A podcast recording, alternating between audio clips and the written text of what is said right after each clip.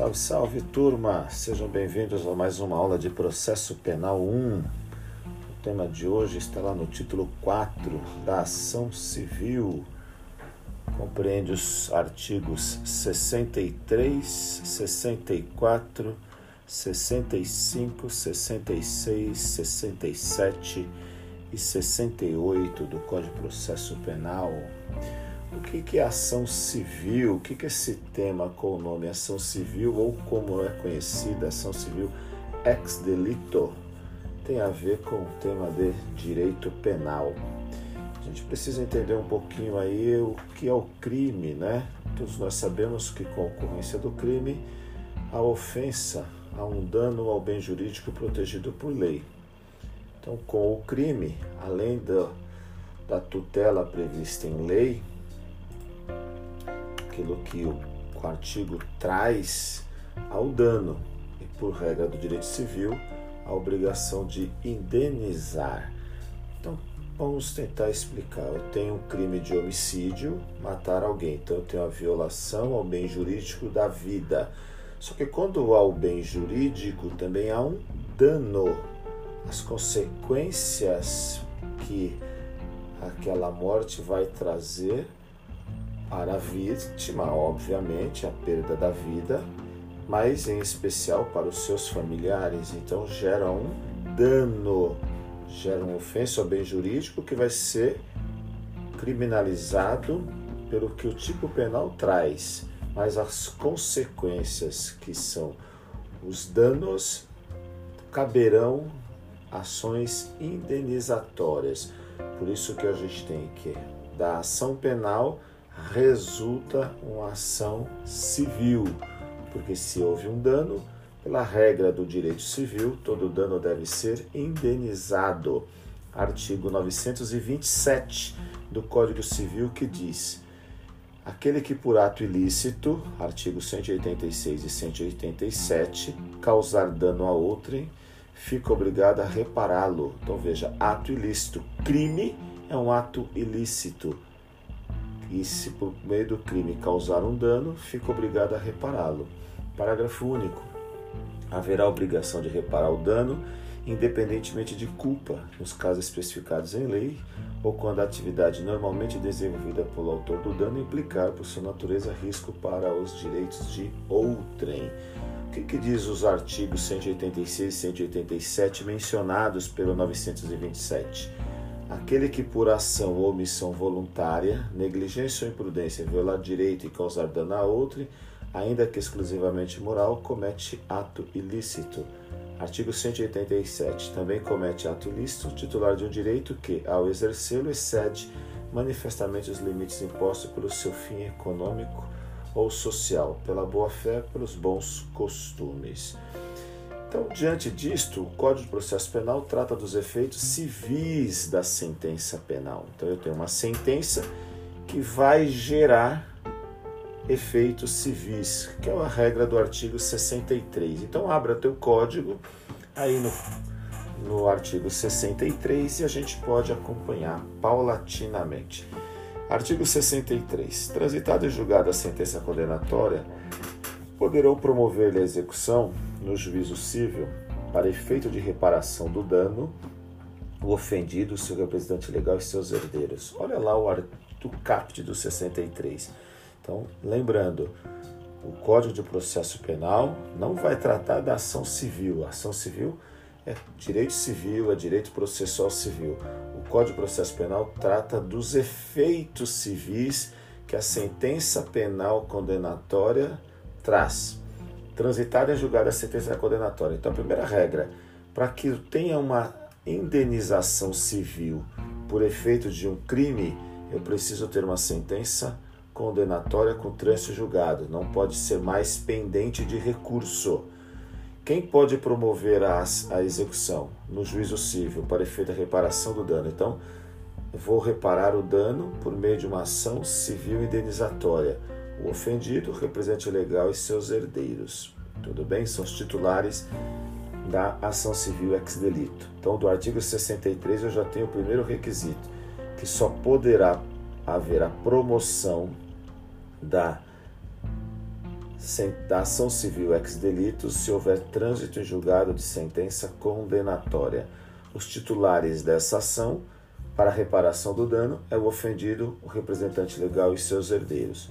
Parágrafo único do 63. Transitada em julgado a sentença condenatória, a execução poderá ser efetuada pelo valor fixado nos termos do inciso 4 do caput do artigo 387 deste Código, sem prejuízo da liquidação para apuração do dano efetivamente sofrido. O artigo 387 do Código de Processo Penal trata dos efeitos da sentença condenatória. Então, está lá no artigo 387. O juiz, ao proferir sentença condenatória, 4. Fixará valor mínimo para a reparação dos danos causados pela infração, considerando os prejuízos sofridos pelo ofendido. Como é que isso funciona, turma? Então, é uma alteração é, de 2008, né? É, antes não era assim que nós tínhamos o tratamento deste, desta matéria. Então, hoje, o que, que nós temos aqui?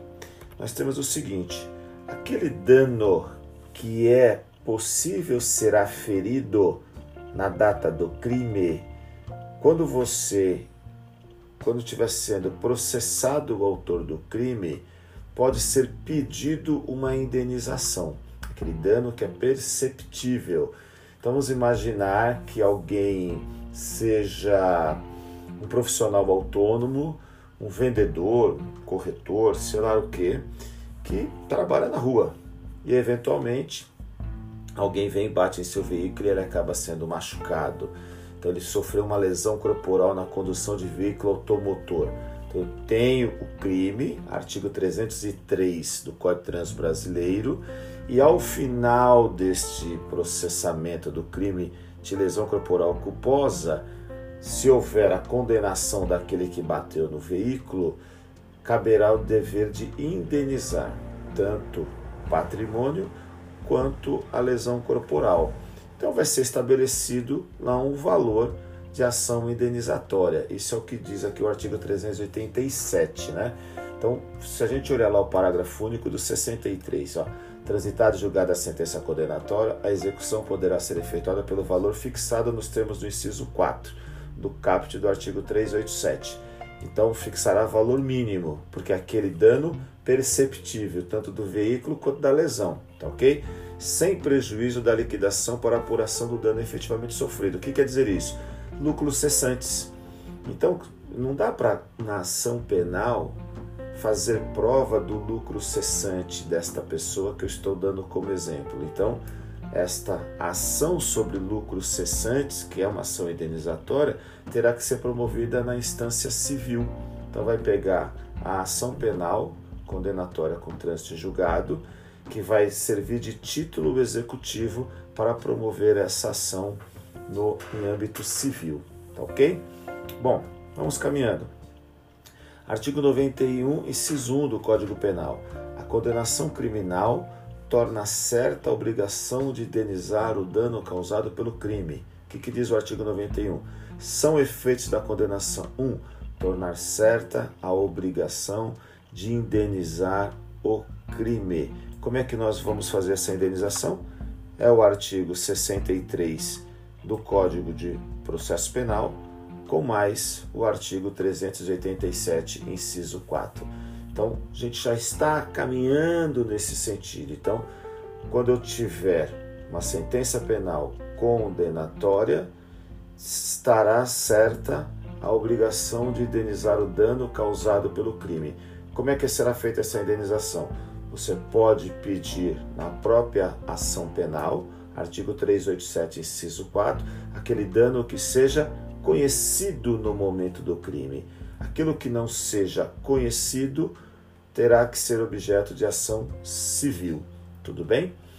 Bom, são três os sistemas existentes para definir como a responsabilidade civil conexa com a criminal será julgada. Então temos três sistemas previstos na doutrina de como a gente analisa a conexão entre a responsabilidade civil e a responsabilidade criminal.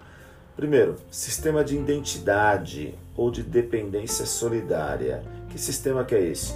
O juiz penal decide sobre o crime e ainda sob a pretensão reparatória.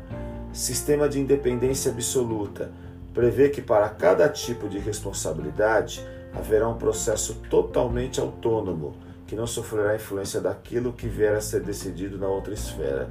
E o sistema de interdependência ou de independência relativa estabelece a separação entre as jurisdições penal e civil, mas prevê mecanismos de influência da ação penal, que é predominante sobre a civil. Ou seja, qual o sistema que nós adotamos? Nós adotamos as, o sistema de interdependência ou de independência relativa. Estabelece a separação entre a jurisdição penal e civil, são separadas, mas prevê mecanismos de influência da ação penal que é predominante sobre a civil. Ou seja, a ação penal, elas, a, a, no caso que nós tivemos a sentença penal condenatória, é título executivo no civil. Então, o Brasil adotou o sistema de interdependência ou de independência relativa, com a prevalência da jurisdição penal. Por quê? Prova penal faz prova no civil. O artigo 935 do Código Civil nos traz esta regra. Olha lá. A responsabilidade civil é independente da criminal, não se podendo questionar mais sobre a existência do fato ou sobre quem seja o seu autor, quando essas questões se acharem decididas no juízo criminal. Ou seja, decidiu na justiça criminal, não cabe mais se discutir isso no civil. Tudo bem? Artigo 64. Sem prejuízo do disposto no artigo anterior, a ação para ressarcimento do dano poderá ser proposta no juízo civil contra o autor do crime e, se for o caso, contra o responsável civil Parágrafo único. Intentada a ação penal, o juiz da ação civil poderá suspender o curso desta até o julgamento definitivo daquela. Aqui a gente tem umas controvérsias no nosso ordenamento jurídico, né? O Código de Processo Penal, que tem prevalência neste caso pelo Código de Processo Civil e pelo Direito Civil, é de 41. O Código Civil aqui que nós estamos discutindo é de 2002. Então, como é que fica isso? Né? O juiz civil pode, é, pode dar andamento à ação civil indenizatória? Sim, é possível, sem prejuízo do dispositivo no artigo 63, ou seja, antes de esperar o trânsito em julgado de sentença penal condenatória, a ação para ressarcimento do dano poderá ser proposta no juízo civil contra o autor do crime e, se for o caso, contra o responsável civil. Parágrafo único. Intentada ação penal, o juiz da ação civil poderá suspender o curso desta até o julgamento definitivo. Onde se lê poderá, claro, né, isso está vigente, mas é conveniente e na regra isso acontece, o juiz civil suspende o curso da ação civil para que não haja o que? Decisões conflitantes. Nós vamos ver adiante que tanto a, a sentença absolutória quanto a condenatória podem gerar efeitos de indenização, mas tem alguns casos que, mesmo com a sentença absolutória, não se gera indenização civil. Então imagine, né? Vou adiantar. Imagine que alguém cometa um crime, uma conduta criminosa e seja absolvido por estado de necessidade, excludente de ilicitude. A norma proíbe que se promova uma ação civil exclusivamente para o autor que foi é, amparado pela excludente de licitude. Então imagina se nós tivéssemos tido uma indenização civil tramitando e condenasse o autor a reparar o dano e depois, quando houvesse a sentença penal condenatória, ele fosse absolvido por ter agido em estado de necessidade, nesse exemplo que eu estou dando. Então nós teremos decisões conflitantes, aí teria que o autor mover uma ação de regresso. Então, para evitar estes dissabor, é que o juiz civil, ele sabendo que tem uma ação penal em andamento e vai ter uma ação civil, ele suspende o curso da ação civil. Embora o artigo 64 traga como poderá suspender, é prudente que se suspenda, até analisando o artigo 935 do Código Civil, que repito, a responsabilidade civil é independente da criminal, não se podendo questionar mais sobre a existência do fato ou sobre quem seja o autor quando essas questões se acharem decididas no juízo criminal. Ou seja, não decidiu, a ação estava em andamento. Então é prudente que o juiz civil suspenda. Mas se não o suspender, que o processo pode seguir. Então não há nenhum problema. O grande problema vai ser eventualmente decisões controvérsias. Né? O artigo 65 do Código de Processo Penal faz coisa julgada no cível a sentença penal que reconhecer ter sido o ato praticado em estado de necessidade, em legítima defesa, em estrito cumprimento de dever legal ou exercício regular de direito. Então faz coisa julgada no cível. O que quer dizer isso? Se faz coisa julgada no cível, eu tenho que olhar o artigo 935.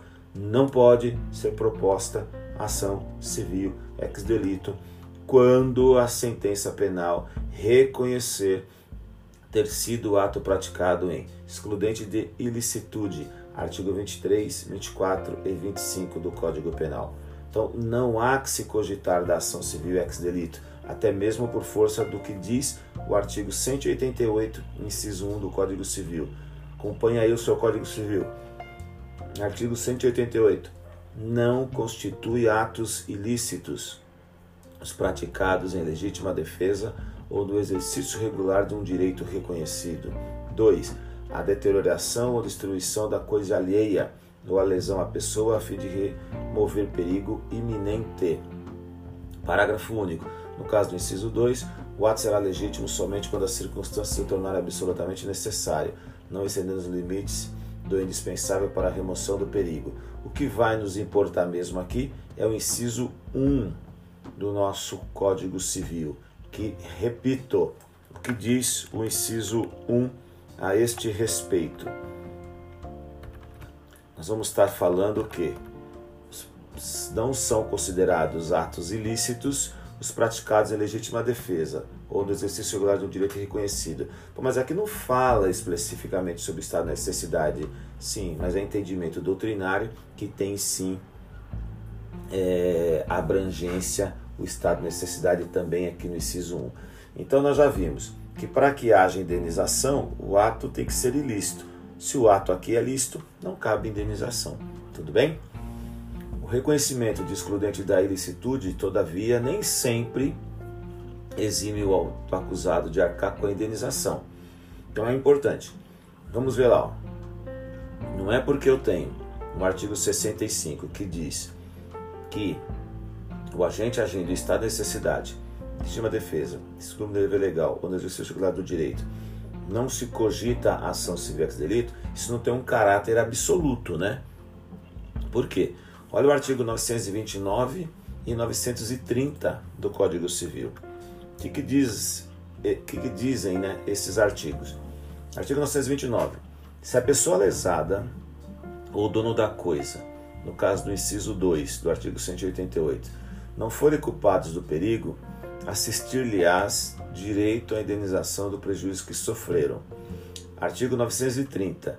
No caso do inciso 2 do artigo 188, se o perigo ocorrer por culpa de terceiro, terá o autor do dano ação regressiva, para ver a importância que tiver ressarcido ao lesado. A mesma ação competirá para contra aquele em defesa de quem causou o dano. Vamos verificar aqui do que se trata essa questão aqui.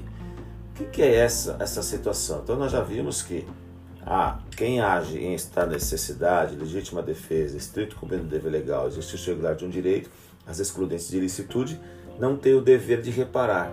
Depende. Depende.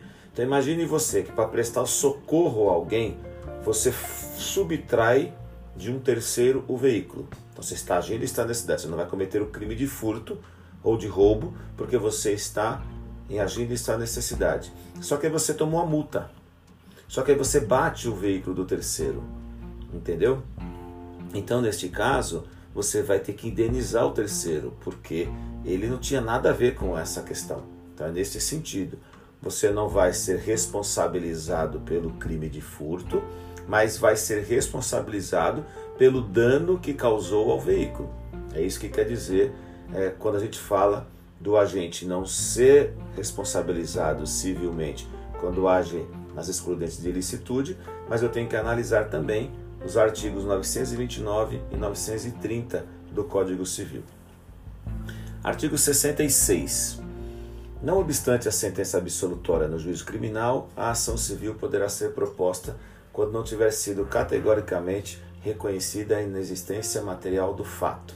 E o artigo 67 não impedirão igualmente a propositura da ação civil, o despacho de arquivamento do inquérito ou das peças de informação, a decisão que julgar extinta a punibilidade, a sentença absolutória que decidir que o fato imputado não constitui crime. Vamos dar uma olhada no geral aqui do artigo 66 e 67. As demais hipóteses em que a sentença penal absolutória faz coisa julgada nociva são de reconhecimento categórico da inexistência material do fato. Então, o que quer dizer isso, né? Lá no artigo 386, inciso 1 do Código de Processo Penal, nós vamos ter os efeitos da sentença absolutória. No 386.1, nós vamos ter reconhecimento categórico da inexistência material do fato. E depois eu tenho no inciso 4 do 386, reconhecimento da existência de prova de que o réu não concorreu para infração penal. Ou seja, nestes casos aqui, além dos previstos no artigo, no previsto no artigo 67 e no 66, não cabe ação civil. Tá ok? Então, não obstante a sentença absolutória juiz criminal, a ação civil poderá ser proposta quando não tiver sido categoricamente reconhecida a inexistência material do fato. O que quer dizer isso? Pode alguém que foi absolvido, artigo 386 do Código de Processo Penal, sofrer uma ação indenizatória? É isso que você tem que fazer a sua pergunta. Então, nós já vimos lá, né? Vamos pegar aqui o artigo 63 transitado em julgada a sentença condenatória, poderão promover-lhe a execução no juízo civil, para efeito de reparação do dano ofendido seu representante legal ou seus, seus herdeiros. Quanto à sentença condenatória, não há discussão. Artigo 63, combinado com o artigo 91 do Código Penal. Não há discussão. Tá ok?